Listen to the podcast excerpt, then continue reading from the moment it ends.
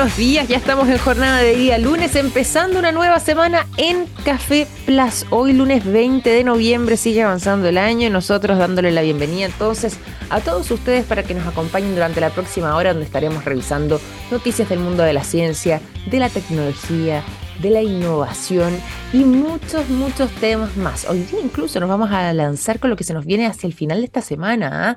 lo que tiene que ver con el próximo Black Friday. Bueno, vamos a estar conversando con una invitada al respecto con eh, novedades interesantes y sobre todo también para que vayamos ya un poco calentando los motores para este último mm, temporada de mm, descuentos en línea de este año 2023 y algunos de ellos se vienen bastante jugosos y bastante interesantes. Así que tendremos una tremenda conversación el día de hoy. Ahora nos vamos a ir a mm, revisar información que habíamos dejado un poco pendiente, podríamos decir, de la semana pasada, porque justamente era durante mm, eh, la jornada del día eh, sábado donde se iba a resolver el misterio de qué podía pasar con este supercohete Starship, parte de la compañía SpaceX, que iba a reintentar realizar este segundo eh, viaje interplanetario, que es parte de este proyecto, ¿cierto? Esta es la etapa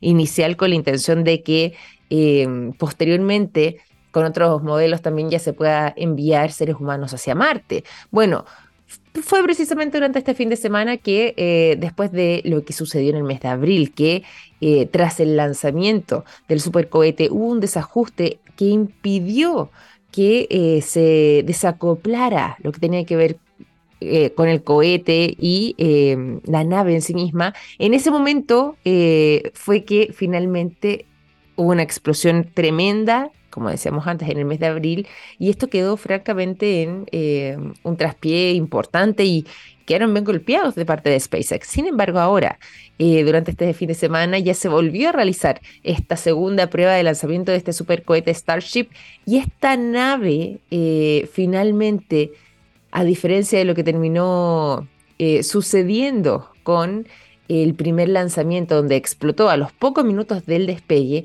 ahora pudieron eh, realizar esta segunda prueba con éxito. Sí, ahora eso sí, hubo algo parecido que, que tampoco podemos dejarlo fuera. Si bien fue un éxito, de todas maneras igual hubo una explosión. sí, muy parecido a lo que pasó en el mes de abril, solamente que eso fue una cosa ya francamente espectacular porque eh, era una imagen impresionante. Voy a recordarle a todos ustedes que eh, no iba ninguna persona en su interior. Esta eran eh, pruebas iniciales simplemente de lo que es los viajes de estos cohetes. Entonces, en el mes de abril lo que pasó fue finalmente esta explosión sin ningún tripulante, ningún pasajero adentro. Por lo mismo, más allá de eh, el temor y de lo impresionante que son las imágenes, no hubo daños a personas, ni mucho menos. Acá en este caso pasó algo similar. Fíjense que si bien la prueba fue un éxito eh, porque logró su cometido finalmente el lanzamiento y poder eh, no solamente después del despegue continuar, sino que seguir parte de su trayectoria, al menos se registró una nueva explosión que en este caso en particular eh, no venía a afectar el resultado de lo que era el objetivo trazado para esta misión particular.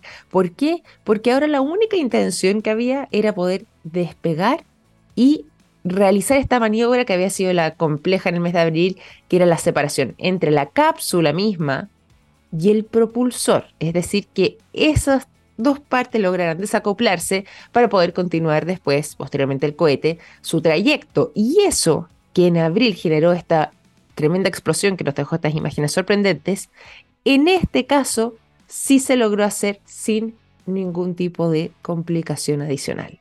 Fue posteriormente en el resto del viaje donde terminó sucediendo esta explosión que, eh, bueno, sí, también está haciendo noticia, pero en realidad no tanto como en el mes de abril, porque en este caso ya se sabe que al menos lo que era el poder conseguir este objetivo de desacople eh, o maniobra de separación entre el propulsor y la cápsula, finalmente sí se logró satisfactoriamente.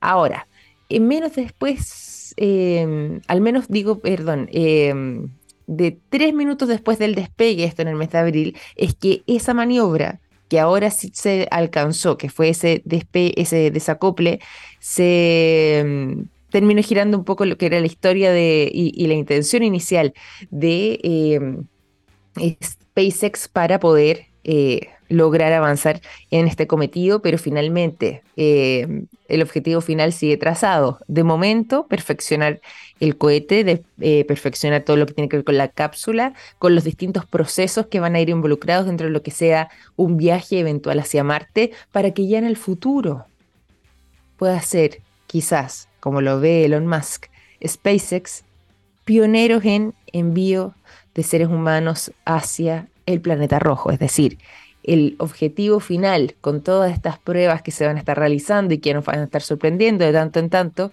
es que finalmente puedan llegar los primeros seres humanos a Marte en esta iniciativa que es 100% privada, que es parte de eh, la iniciativa de SpaceX, compañía de Elon Musk.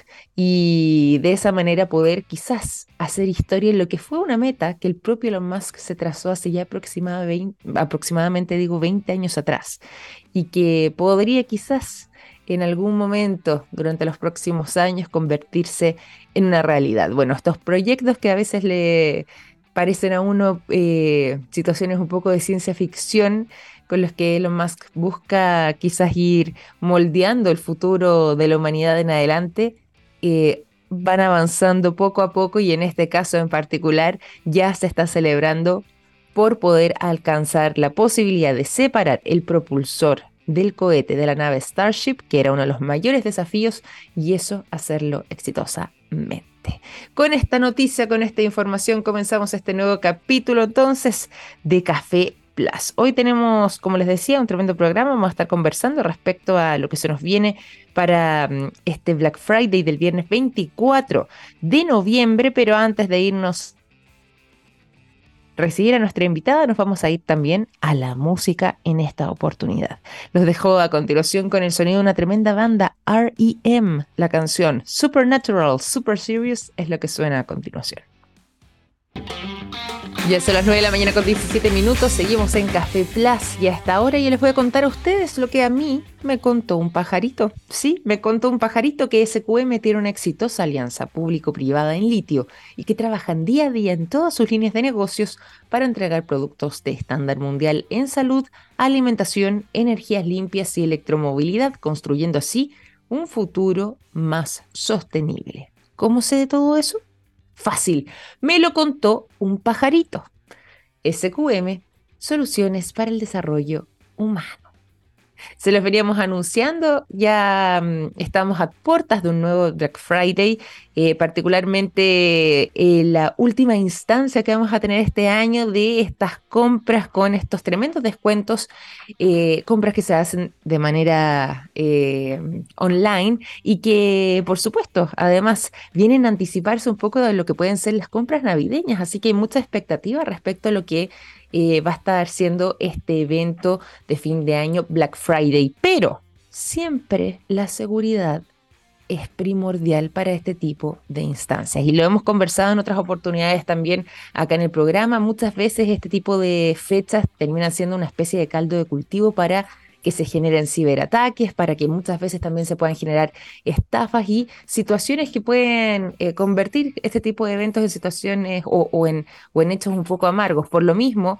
es que eh, para conversar respecto a estos temas vinculados a la seguridad precauciones y medidas que podemos tomar para evitar pasar estos malos ratos es que nos acompaña el día de hoy nuestra invitada, la gerente comercial del Grupo Federal Chile, está hoy junto a nosotros, Javiera del Fierro. ¿Cómo estás, Javiera? Bienvenida a Café Plus, muy buenos días. Muchas gracias, estamos todo bien, como día lunes, partiendo totalmente como día lunes poniéndole ganas y en este caso además en un tema que es bien interesante, que es bien entretenido, lo que tiene que ver en este caso con el Black Friday, pero sobre todo lo que tiene que ver con seguridad. Antes de que nos vayamos a aquello, a propósito de seguridad también y un poco para contextualizar a quienes nos escuchan, ¿te parece que nos cuentes del Grupo Federal parte de la historia donde han estado enfocados también en sus áreas de trabajo durante este último periodo? Súper, mira, te cuento un poquitito de nosotros. Eh, nosotros somos hoy en día un grupo de seguridad que tenemos distintas soluciones. Ya hay un poco ido armando distintas empresas que entregan como una visión súper transversal de la seguridad. Eh, Esto efectivamente nacemos en el 2007, ya tenemos un buen, buen tiempo de carrete ya en lo que es el mundo de la seguridad. Eh, y ahí tenemos distintas soluciones, lo que es la alarma, todo lo que es tecnología, que un poco ahí entregamos distintas soluciones y alianzas con distintos partners que estén buscando, ¿cierto? Desde municipalidades, de alguien privado que busca cámaras, ¿cierto? Ahí hay distintas cositas que podemos ir acompañando. Todo lo que es el servicio de guardia y todo lo que también es el control de acceso, que es la última patita, ¿cierto? Que es como a nivel de la tecnología de los lectores de QR, de carnet, para poder entregar también como distintas seguridades. Y de ahí nos hemos enfocado mucho en lo que es la expertise en la seguridad y ahí hemos ido también aprendiendo y, tratando de acompañar a toda la gente en estos como tips, como un poco lo que vamos a ver hoy día, eh, de algunas cositas que podemos siempre estar acompañando y ayudando en recomendaciones para que no nos pase nada y tratar de evitar más que nunca, ¿cierto? Cualquier riesgo, que no es menor.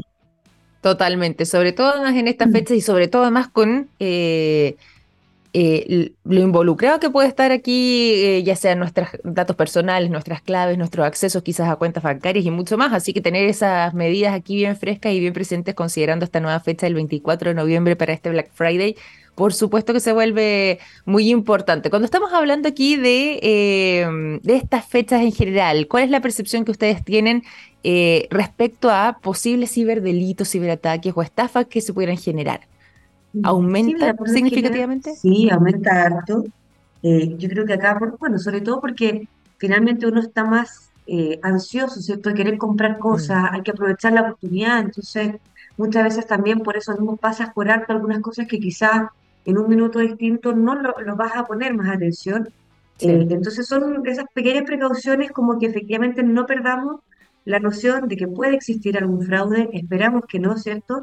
Pero la idea es que busquemos todos nosotros estos puntos que son claves de repente, que nos pueden ayudar, porque claro, la ansiedad, las ganas de querer comprar, de repente hay una muy buena promoción y es el momento, eh, y puede ser súper peligroso, entonces hay que mm. tener esos cuidaditos. Y final de año, además, que quieren comprar para Navidad, vacaciones, ¿cierto? Pues. Entonces es tentador, es más fácil. Totalmente, totalmente. ¿Te parece si empezamos a entregar algunos de esos tips que ustedes como Federal han estado trabajando y donde ustedes han puesto el ojo que pueden ser determinantes también para eh, poder hacer una compra segura? Si es que pudiéramos entregar el primero en qué debiésemos estar atentos para evitar caer eh, víctimas de una estafa o bien ser víctimas de un ciberataque. Mira, nosotros tenemos siempre, y, y la hemos como agrupado en 10 recomendaciones, ¿ya? Ya. Eh, yo creo que una de las más fáciles eh, que se puede descubrir es un tema de los sitios tienen una certificación que tú puedes identificar que es un sitio seguro, ¿ya?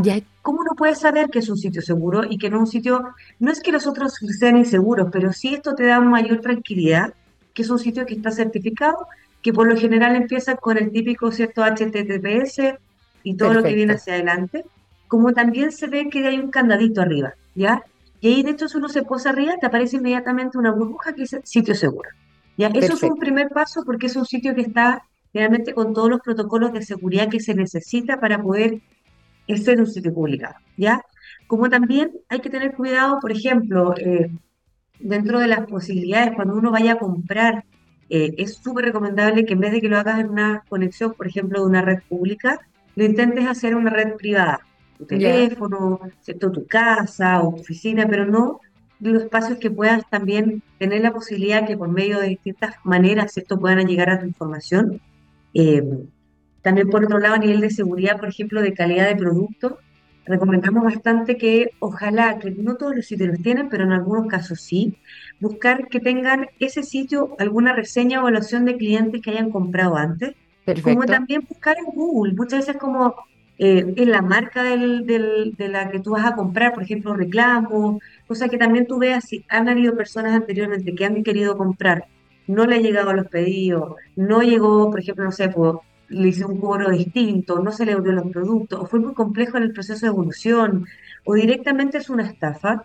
Es súper importante también, yo creo, buscar en algunos sitios oficiales donde tú puedas poner la marca, puedas poner la marca y la palabra reclamos y te van a ir apareciendo como te digo, también ver ese producto. Ya de repente puede ser súper bueno ver que la gente lo evalúa con tales notas, entonces también te ayuda harto para poder identificar si los productos son buenos o malos, por ejemplo. ¿Sí? Oye, es, eso es importante además las referencias porque claro, y uno puede también conocer un poco lo que la experiencia del usuario y darse cuenta si es que efectivamente eh, estamos hablando de un sitio seguro o de una empresa confiable en este caso también para, para poder hacer ese tipo de ventas, pero eh, es bueno tener ahí ese sondeo para, para tener las referencias respecto a lo que podría terminar pasando con nosotros también al momento de, comprar ahí, esas reseñas, esas evaluaciones de los compradores anteriores.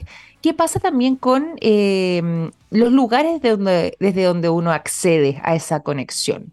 Eh, si es que, como es toda la jornada, bueno, posiblemente hay algunas empresas que lo extiendan, pero si es que hay algo que a mí me interesa y estoy, por ejemplo, eh, en el metro o en un, lugar público donde tengo la posibilidad de conectarme, quizás a través de Wi-Fi, y quiero realizar la compra, ¿se sugiere eh, también algo respecto a los tipos de, conexiones privados o públicos para poder acceder? que sean privadas. Yo creo que, un poco de esto te lo mm. comentaba antes.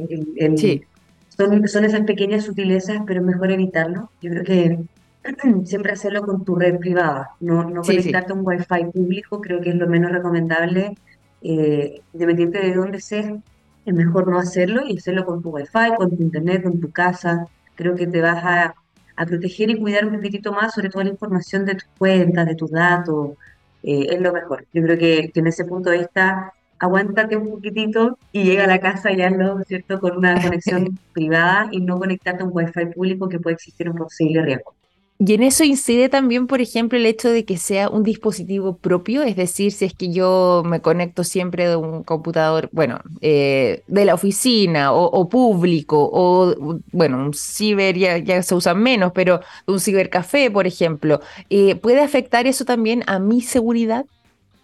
Mira, aquí lo más importante es que no es, en realidad es general, pero, pero más aún si no es tu, tu teléfono, tu computador, es que no guardes la información, no pongas este típica como guardar clave, guardar información, eh, es súper importante. Como que de alguna manera eh, esa precaución, el computador en sí, eh, hay distintos niveles más sofisticados, ¿cierto? Poder sacar información, como hoy en día también se usa lo que son los WhatsApp, ¿cierto? Y esta información que realmente tú apretas un link, hay que tener ciertos cuidados, pero, pero principalmente yo creo que ahí está la recomendación de no guardar nunca tus datos, no guardar, y, ojalá ni siquiera en tu computador, pues el día de mañana te, te roban tu computador y logran acceder a él, van a tener todas tus claves. Entonces, lo ideal es que tú no guardes la información, eh, como también muchas veces la gente guarda, por ejemplo, las claves de los teléfonos como, como notas, también finalmente si llegan a, sacar esa información es súper importante.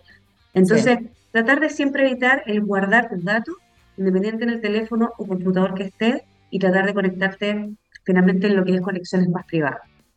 Totalmente. Eso aplica también para, eh, me imagino, y, lo voy a aprovechar de extender, pero no solamente para las contraseñas, sino que además lo que son los datos de la tarjeta, porque hay veces que cuando uno es un comprador recurrente, por ejemplo, en algún sitio web, eh, en la página de alguna tienda, dice, ya, bueno, que voy a dejar acá registrar la tarjeta de inmediato, después le pongo, no sé, los datos que, que les falten y llegar y comprar, más simple. Es mucho más eh, sencillo, más rápido, más cómodo. Exacto. es recomendable, no, ¿O nos quedamos mejor con eso para hacer el trámite cada vez? Un segundito más de tiempo y anotémoslo nomás. claro. Eh, es súper, sí, no, yo creo que de verdad eso es súper importante cuidarlo. Eh, y validar finalmente, yo creo que son las dos cosas. Por un lado, como tu información, cuídala, eh, es privada, es cierto, tú no quieres que la gente ingrese a tu, a tu, a tu, de hecho, hasta tus cuentas de redes sociales, como también, ¿cierto?, a tu WhatsApp, como tampoco a tu, menos a tu banco, ¿cierto? Entonces, guarda esa información, cuídala, no la guardes, mantén la información lo más reservada posible, tampoco compartas fotos de la tarjeta, ¿cierto? Que son esas cosas que realmente son recomendaciones que pueden sonar medias tontonas, pero en la práctica pasa. Entonces, tengamos esos cuidados eh, para que podamos evitar finalmente que nos usen nuestra información. Y la otra patita es, veamos que sean los sitios reales, mm. lee las condiciones también de evolución. Si vas a participar en un concurso que no necesariamente son de mentir a todos, hay muchas empresas que hacemos de repente cosas que queremos regalar, está buenísimo, participen, pero lean la información, vean las bases, vean, como te digo, las condiciones de, de, comerciales, finalmente, de cómo, qué pasa si este producto no me quedó bien, cómo yo lo puedo ver, para que tampoco tengas una mala experiencia. Eh, y así también revisa que el sitio web sea tenga sentido, que no se note que un sitio, por ejemplo, que tenga mucha falta de ortografía, que esté descuadrado, que sea muy básico, también son señales que ten ojo, porque puede ser que sea un sitio no, no hecho efectivamente para la venta, entonces son, como te digo, de repente detalles que son clave, eh, como también, por ejemplo, lo mismo con los precios, cuando hay una, hay, investiga antes los precios, mira, esto es el viernes, tenemos unos días todavía, unos doble clic, revisa los precios de lo que tú estás buscando, ojalá deja tu carrito de carro ya armado y esto también aplica a los cyber, cosa que también sea más fácil el proceso de compra, ya más o menos tienes una noción de cuánto te costaría tu carro de compra y verifica los precios después, porque también si hay una baja demasiado marcada, también es sospechoso, también ten cuidado. O sea, finalmente son esas cosas, lo, lo razonable es que bajen, todos esperamos que eso pase, eh, pero revisa, revisa la información antes, ve menos cuánto costaba, ve que efectivamente existe un descuento. Entonces, revisa todas esas condiciones, las condiciones de despacho también, súper bueno revisarlo, cuánto tiempo después te va a llegar. Cada vez llegan antes, pero, de repente puede ser, pase mucho tiempo, no te alcancen a servir. Entonces, son esas cosas que, que, creo que es importante tener el cuidado. Eh, y son estos, como te digo, estos tips que realmente pueden servir de revisar que sea real, revisa que no sea fraude y cuida tu información personal. Yo creo que es como lo más macro para que todos tengamos esta buena experiencia en lo que es el mundo digital, que cada día es más presente y es buenísimo. Eh, poder comprar en tu casa tranquilo, cómodo, pero, pero hay que tener cuidado. Al igual que cuando uno sale a la calle, finalmente. Si son, uno tiene que hoy en día estar más alerta. Si finalmente eso, lo invitamos a todos a estar súper alerta, a tener una visión colaborativa, a cuidarnos entre nosotros, con los vecinos, con las familias, ¿cierto? Que son cosas que, que van ayudando en el día a día. Absolutamente, absolutamente. Oye, solamente para agregar algo em, que, que, yo creo que también puede suceder porque pasa muchas veces cuando uno ingresa, sobre todo a, cierta, a ciertos sitios donde em, al querer uno ingresar, lo primero que aparece es como una especie de anuncio eh, o una ventana emergente que te deriva a otros sitios web diferentes ¿Hay algún tipo de peligro en esos casos? ¿Es bueno estar eh, atentos también hacia dónde te deriva? ¿Qué, qué recomendación podríamos dar para esas situaciones concretas? Mira, eso, eso finalmente que son estos pop-ups que aparecen en el inicio, ¿Sí? Eh, son bastante comunes. Yo creo que en el mundo digital uno los usa como una manera de comunicar. Eh, no es necesariamente una alerta de algo negativo, muy por el contrario, seguramente te quieren comunicar algo en específico, pero lo importante es validar finalmente que ese pop-up que te envía a un sitio dentro del mismo sitio seguro que hablábamos antes. O sea, que finalmente si te va a redireccionar a otro link, que sea dentro del mismo sitio. Revisa que efectivamente no te esté dirigiendo a algo que no, no tenga sentido y hay un poco lo mismo que veíamos antes, como que sea ojalá la página, misma página web, que no tenga cierto algunos descuadres, falta fotografía, información como media extraña. Eh, más que tenerle miedo a en sí al pop revisa bien hacia dónde te dirige o qué información te está pidiendo. ¿ya? Mm. Como que un poco va en, ese, en esa línea porque es un eh, uso común, ¿cierto? Las marcas lo usan bastante. Eh, entonces no es malo, pero sí hay que tener cuidado que no sea algo extraño, que un poco esté estar alerta finalmente, hacia dónde te envía. Perfecto, perfecto. ¿Viste? Están buenas estas recomendaciones además para tenerlas en consideración para una fecha tan importante como es la del Black Friday, que además decíamos tiene la característica no solamente de ser este último evento en línea, eh, donde eh, destacadas y muchísimas además marcas están participando, sino que también es previo a estas fechas navideñas de fin de año, de vacaciones, donde eh, tiende a haber una ansiedad un poco distinta respecto a, los productos en las compras y por lo mismo esto puede ser una buena instancia para que ciberdelincuentes también intenten generar algún tipo de estafa o bien o de perpetrar algún tipo de ciberataque, em, entendiendo que el volumen de ventas y el volumen además de acceso de las personas a las distintas tiendas tiende a aumentar. Por eso es importante lo que nos entrega Javiera como datos. Eh, de nuestra parte también como consumidores, estando atentos a lo que pueden ser buenas prácticas en seguridad y verificar, por supuesto, además lo que son los sitios que eh, queremos visitar antes de comprar. Está muy interesante mm. esta conversación, Javiera, porque de verdad que nos pones un poco más en alerta y un poco más, eh, despiertos frente a, estas posibilidades y por supuesto a qué fijarnos para poder hacer alguna compra segura. ¿Hay algo adicional que te gustaría que, destaquemos respecto a lo que tiene que ver con la propia seguridad o que bien puede ser una buena recomendación quizás no solamente para esta fecha, sino que para mantener durante todo el año? Sí, mira, yo creo que como, como último, mira, los invitamos en realidad, que nosotros en nuestras redes sociales siempre estamos compartiendo recomendaciones de seguridad, ¿ya? Y enfocadas en distintas cosas, como para el Friday, todo como por ejemplo ahora prepararse para las vacaciones, también sobre los fines de semana largos, cómo salir, ¿cierto? De, hasta nuevas leyes de repente que van apareciendo, las vamos compartiendo de manera permanente. Mm. Eh, nos importa bastante tratar de entregar estos como tips súper eh, que puedan ir sirviendo en la vida cotidiana, cómo instalar ciertas cosas, ¿cierto? Como entonces, súper invitados en realidad a seguirnos, como decía Federal Chile, nuestras páginas web, pero sobre todo también en las, como en las redes sociales, que vamos siempre compartiendo estas cositas. Eh, de hecho, ahora estamos compartiendo unas de vacaciones. Como digo, como yo creo que la idea es siempre ir acompañando, ir entregando esta visión, como te decía antes, colaborativa de la seguridad. Eh, así que nada, súper invitados a seguirnos, súper invitados a cualquier cosa que necesiten de nosotros, por favor cuenten con ello. Ahí está toda la información de nuestra página web, como te decía, todo lo que es alarma, guardia, control de acceso, todo lo que es tecnología también, cualquiera de esas líneas, eh, nosotros ahí podemos acompañarlos, así que síganos y los vamos siempre a estar entregando, como digo, estos datitos que siempre sirven. Maravilloso, ahí ya sabemos entonces cómo podemos contactarlos y bueno, muy atentos por supuesto a las redes sociales, ustedes son muy activos además y tienen despliegue en prácticamente todas las redes, al menos las más masivas, las más populares, ¿cierto? Así que es fácil poder eh, encontrar información, seguir esas recomendaciones que hacen desde Federal y además, eh, bueno, el sitio web, ¿cierto? Que como tú bien mencionabas, es quizás el, el acceso más tradicional y más clásico para poder contactarse, hacer consultas, conocer los productos y servicios y de esa manera... Eh, ahondar un poco más también en lo que son los temas de seguridad. Te quiero agradecer eh, por esta conversación, Javier, ha estado muy interesante. Gracias por tus recomendaciones y por supuesto por haber sido parte de este capítulo de Café Plus. Que estén muy bien, muchas gracias por todo y nos vemos pronto. Nos vemos pronto, Javier. Un abrazo grande, muchas gracias. chao. chao, chao.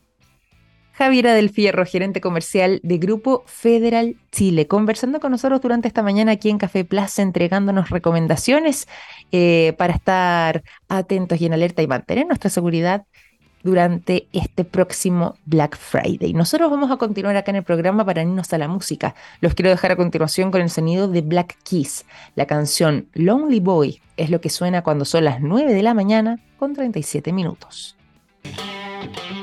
Ya son las 9 de la mañana con 40 minutos. Seguimos en Café Plus y aprovecho también a todos ustedes de contarles lo siguiente. En SQM trabajan en innovación y en tecnología para crear productos de alto valor agregado desde Chile para el mundo. Así es. SQM es una empresa chilena con presencia global, comprometida con la sostenibilidad y con las comunidades. ¿Cómo sé de todo eso? Fácil. Me lo contó un pajarito. SQM soluciones para el desarrollo humano. Nos vamos a la información y aquí nos vamos a ir a eh, lo que nosotros decimos en Chile, a caguinear, que vendría siendo a literalmente mm, eh, conversar respecto a ciertas controversias que se han estado generando en este caso en el mundo de la tecnología. Sí, y estamos todos acá con la duda de qué habrá pasado realmente. ¿Por qué? Porque durante este fin de semana se confirmó de parte de OpenAI lo que es el despido del creador de ChatGPT, de ChatGPT, Sam Altman. Sí, información tremendamente importante porque eh, no salió de cualquier manera. Bueno, de partida, como les decía ya, fue despedido. Así que mm, eh, algo importante habrá entre manos. Y lo que alegan desde OpenAI para despedir a quien hasta hace unos días era su CEO, no de OpenAI, de ChatGPT o ChatGPT, es que él habría sido, cito aquí un poco las palabras de este comunicado, poco transparente en sus comunicaciones. Sí, lo acusaron de no ser totalmente sincero ni transparente eh, y esto queda un poco en el manto de la duda, porque cuando se está hablando de esa transparencia o de esa falta de sinceridad, no aluden a quién. ¿A qué me refiero? Acá está un poco la especulación que se ha estado generando respecto a lo que tiene que ver con este despido, porque hay quienes dicen, ok, él ha sido poco transparente o poco sincero en sus comunicaciones con el directorio de OpenAI, puede ser una posibilidad. Ha sido poco transparente o poco sincero con los usuarios de OpenAI, en este caso a través de ChatGPT, ChatGPT, podría ser eh, también esa posibilidad y ahí se nos vuelve a nosotros como usuarios quizás más compleja la situación. O bien podría ser que em, Sam Altman habría sido poco sincero y poco transparente en sus comunicaciones respecto a em, los coletazos o nuevas tecnologías que pudiesen estar comenzando a involucrarse en todo esto y que eh, quizás para la competencia podría resultar muy atractivo en caso de conocerse esa información.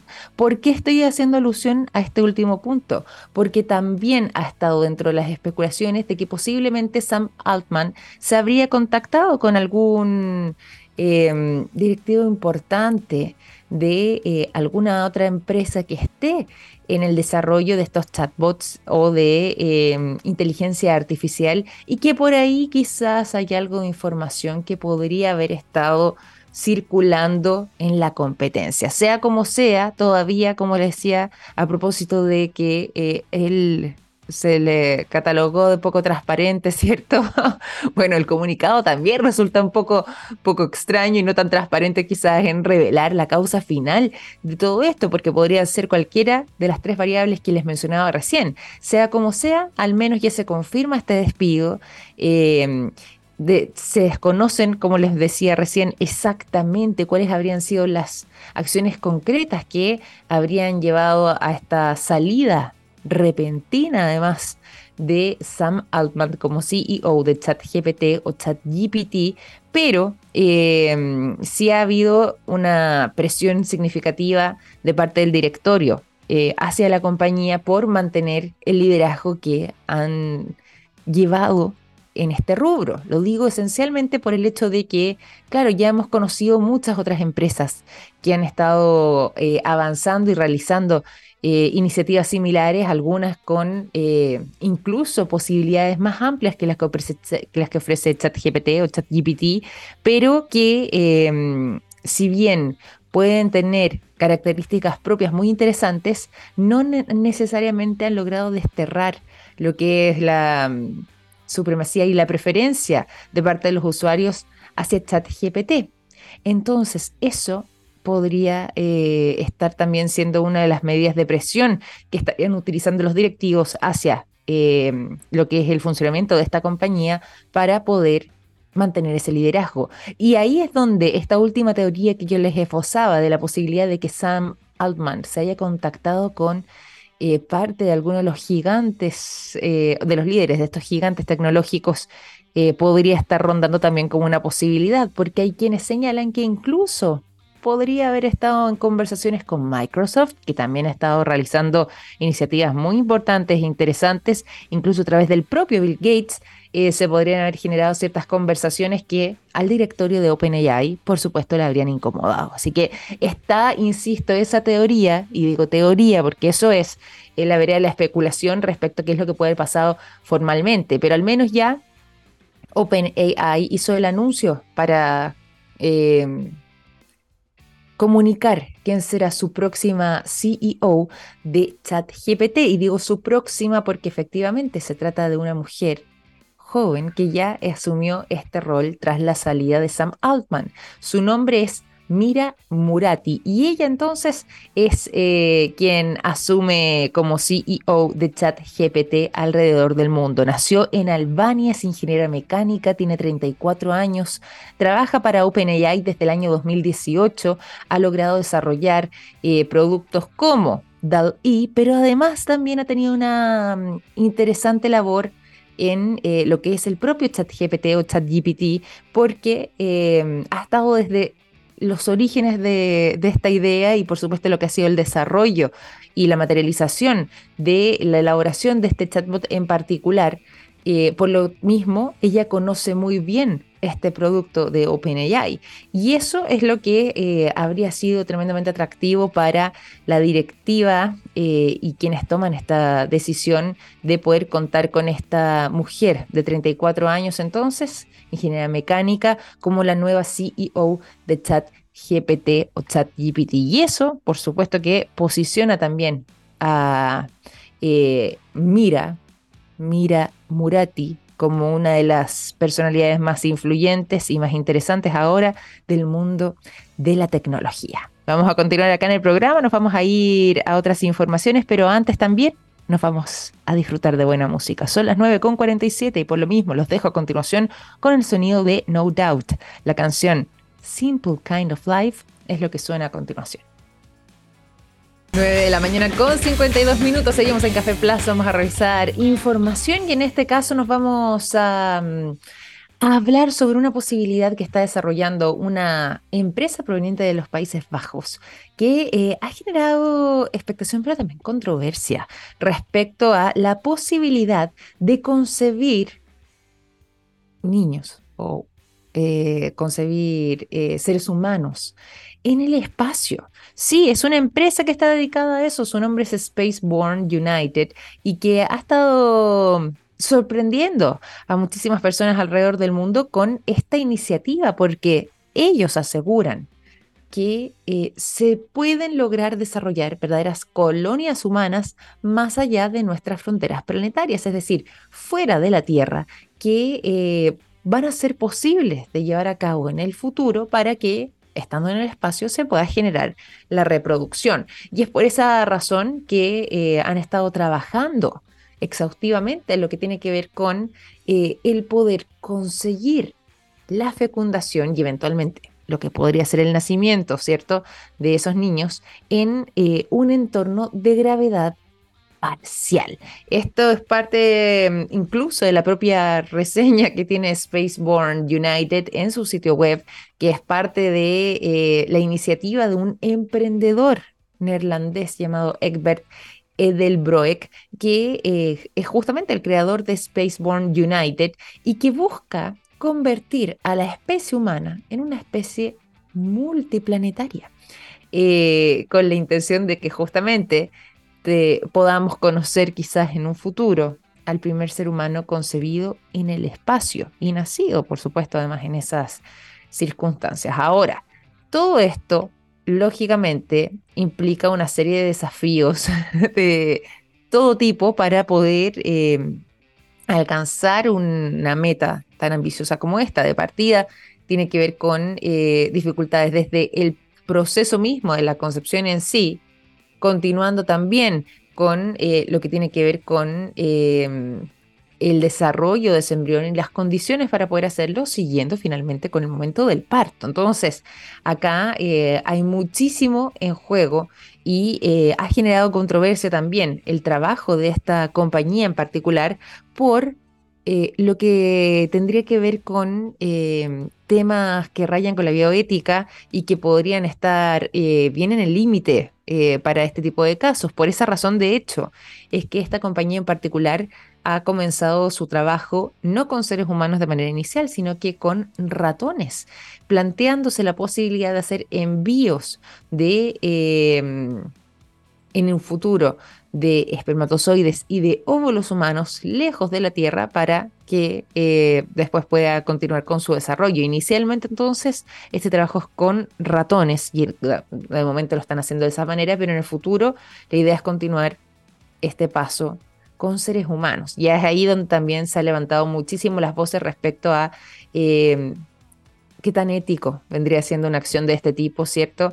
En casos de eh, poder materializarse esta intención de esta compañía. Hay un dilema ético aquí presente que eh, ha estado resonando con muchísima, muchísima fuerza, pero de parte de esta empresa entonces eh, han decidido continuar con su investigación y de hecho anunciaron recientemente que tienen previsto un lanzamiento con células de ratón para fines del año 2024 y que ese vendría siendo una primera etapa inicial para ver si es que la concepción, como decíamos antes, puede ser posible allá eh, en el espacio, lejos de este entorno donde eh, nosotros estamos acostumbrados. Así que se genera esta nueva situación a causa de la iniciativa de esta empresa en particular llamada Spaceborne United, que está buscando entonces em, concebir seres humanos en el espacio para